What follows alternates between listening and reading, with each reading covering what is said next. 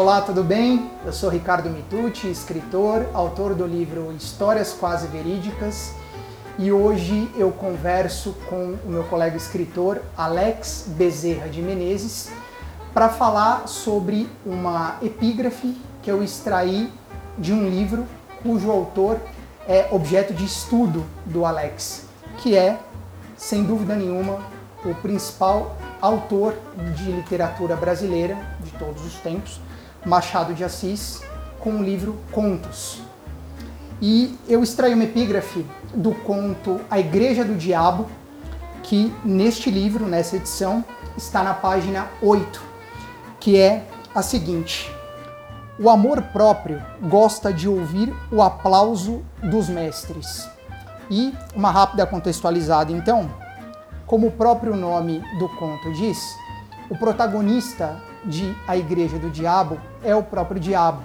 E quem fala esta frase é o diabo num diálogo com Deus, porque o diabo resolve fundar a sua própria igreja. Então, antes de mais nada, eu quero agradecer o meu amigo Alex, meu colega escritor. Muito obrigado por ter aceitado o meu convite, Alex. Eu que agradeço o convite. Boa tarde, boa noite, bom dia aos espectadores. E você sendo um especialista em Machado de Assis, a pergunta que eu te faço é a seguinte, tentando entrar um pouco na cabeça do bruxo, como você mesmo se refere a ele, né? É, sendo o diabo o protagonista do conto, embora ele fale de amor próprio, é, na sua opinião, Machado quis abordar o tema vaidade nesta epígrafe, neste conto, a gente realmente está falando de amor próprio ou a gente está falando de um grau um pouco acima? A gente está falando de vaidade? Bom, a, a, a dimensão uh, machadiana é sempre muito ampla, né? então eu tenho um, um, pouco de cuidado e receio em fazer uma observação que, que limite a dimensão dele, que é sempre muito extensa. É, nesse conto em particular, nesse epígrafe, como você citou, é, é, muito interessante. Primeiro, a gente entender o contexto em que o, o esse, esse, conto foi escrito. Né? Uhum. Esse conto ele é do, do livro História Sem Datas, de 1884. Uhum. E, e, nesse momento é interessante observar que nós estávamos, o Brasil estava é, passando por um momento é, de turbulência política, um pouco semelhante com o que a gente vê hoje no Brasil, de, no Brasil atual. Né? Então, a, a, a, ideia positivista estava muito em voga nesse momento. Né? E a, a, gente já tem, por conta disso, o enfraquecimento do império. Né? A ideia positivista é, vinha minando essa ideia monárquica e tal, para que é, viesse à tona a República, como acontece realmente cinco anos depois, Sim. em 1889, com a proclamação da República. Uhum. Então, Machado usa esse, esse a, a, o mote da ideia do, desse conto é causar justamente essa, essa, esse choque né, entre é, razão e ciência, né, entre fé e, e religião e igreja e tal. E isso num tema obviamente mais amplo uhum. e, e, especificamente em, em, relação a essa, a, a, a, essa ponderação do seu amor próprio, né, da vaidade. Sim. A Machado era, era um leitor é, assíduo da Bíblia, uhum. tinha o livro de Eclesiastes como o seu é, livro preferido, uhum. dentre os 66 da Bíblia. E ele é, era cultor da, da, da, da história de, de Santo Antônio, né? Uhum. Santo Antão. É, e, e, e, então ele, ele é traído pela vaidade, né? Quando ele fica preso lá na caverna e tal, e é, consegue é, se livrar de todas as tentações do diabo. Uhum. Né? E depois quando o diabo tenta a gula, tenta todos os prazeres que podiam seduzir o homem, eis que quando o diabo vai embora, a, a, a Antão diz, tornei-me santo, né? Aí o, o, diabo volta e fala, olha, você caiu na tentação da vaidade. vaidade. Então Machado usa, obviamente, isso como, como é, uma referência, né? uma intertextualização mesmo, para tocar na ferida da vaidade humana, né? como uhum. a vaidade que, que levou Ícaro até perto do sol e derreteu as asas, e depois cai numa queda mortal. Uh, Machado traz essa a, a, a, a, a patologia da vaidade que pode levar o homem a, a grandes saltos, né, a grandes é, realizações, como também a grandes tragédias. Perfeito. E falando sobre isso, né, entrando um pouco nessa questão da vaidade, como eu falei para vocês, é, Alex é um, um, escritor talentosíssimo, ele é autor, eu até peço licença, Alex, para mostrar já nesse momento.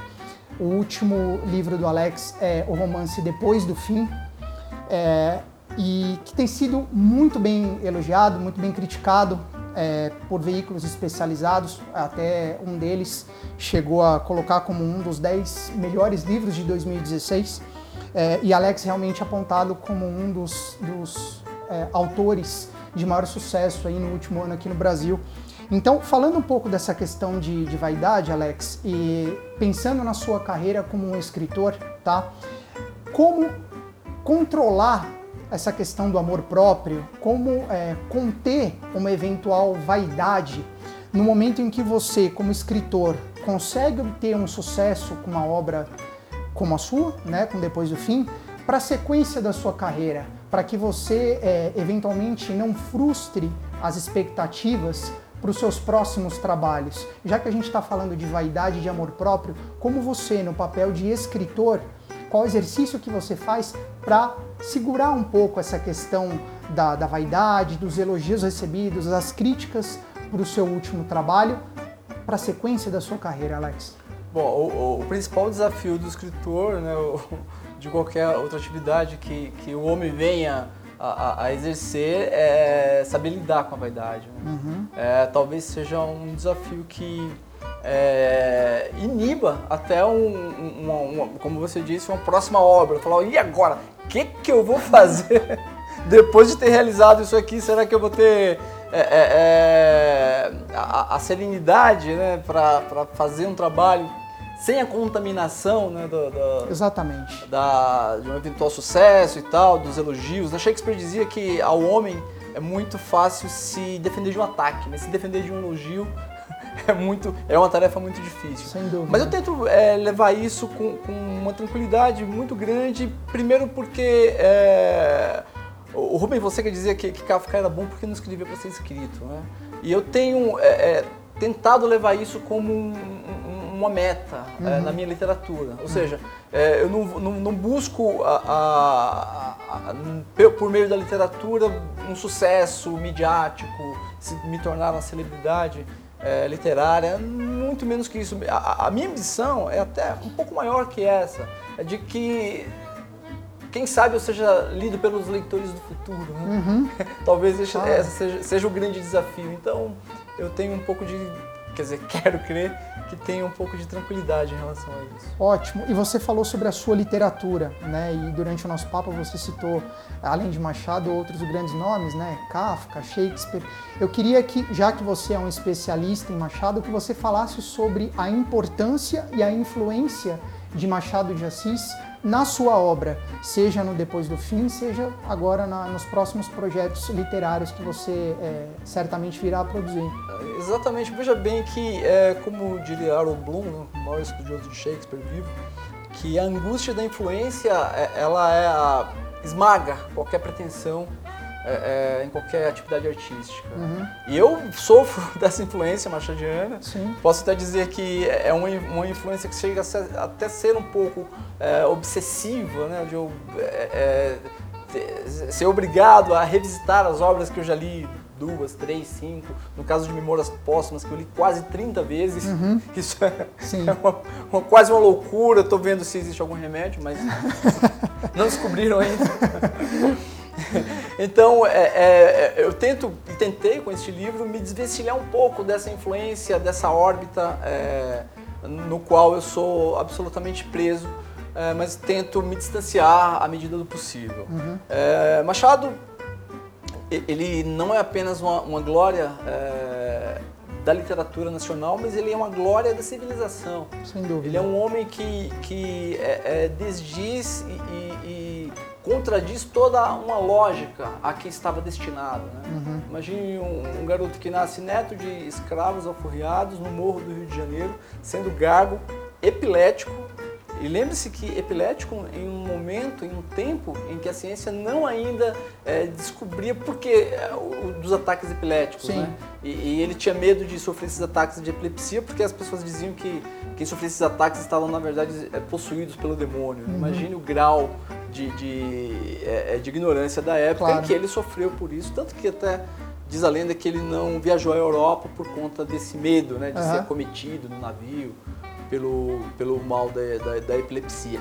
Então, um homem que, que, que, surge diante de tantas condições adversas, é, se erguer como o maior homem de letras né, da, da, do Brasil e até da América Latina, Sim. eu digo que é, Machado em língua latina não se levantou ninguém maior do que ele. Uhum. Apesar de Flaubert, apesar de Cervantes, apesar de Camões, apesar de Cortázar, né, que uhum. você citou no início da nossa conversa. E eu só não digo, não vou adiante, digo que ele é o maior escritor em todos os tempos, porque se deve respeitar quem não escreveu em língua latina, como Sim. Kafka, Dickens, Shakespeare, Goethe e por aí afora. Claro. Mas ele, no mínimo, faz ombro a qualquer grande escritor russo, francês, americano, em todos os tempos. É um peso para você que você carrega esse, esse conhecimento da obra de Machado para sua sequência como escritor? Ou na verdade é um privilégio, Alex? Um privilégio, eu diria mais, diria que é uma libertação. É, ter, ter como é, farol uma figura da envergadura de Machado de Assis é, é um privilégio absolutamente é, é, relevante né, para alguém que, que, que, vai se espelhar numa grande figura para, de alguma forma, trilhar o seu próprio caminho. Perfeito. Alex, para a gente finalizar então, é, como as pessoas que ainda não conhecem o seu trabalho, que ainda não tiveram acesso a Depois do Fim, podem é, obter a obra, podem comprar a obra, podem conhecer mais sobre você, queria por favor que você deixa, deixasse para os nossos okay. é, telespectadores, internautas e ouvintes em geral, os seus contatos, por favor. Bom, aqui o meu livro está é, disponível em todas as livrarias do Brasil. Né? É, eu tenho um site também, pessoal, onde escrevo lá algumas, é, enfim, algumas ideias literárias, alguns, é, algum, algumas inquietações. O site é alexmenezes.com.br. Posso também ser encontrado pelo Facebook, no Alex Bezerra de Menezes. E é isso, espero que vocês tenham gostado e até a próxima. Alex, muito obrigado. Foi um imenso prazer conhecê-lo pessoalmente, não conhecia, conhecia a parte do trabalho dele como estudioso de Machado. É, posso garantir para vocês que vem muita coisa legal aí pela frente com o próximo trabalho dele. É, não vou dar detalhes, já que ele não entrou no mérito no nosso papo, mas realmente é um, é um, talento da nossa literatura contemporânea e foi um privilégio, uma oportunidade estar aqui com você. Então eu agradeço mais uma vez, espero que para vocês também tenha sido um grande programa e a gente se vê no próximo Epígrafes. Um grande abraço e até lá!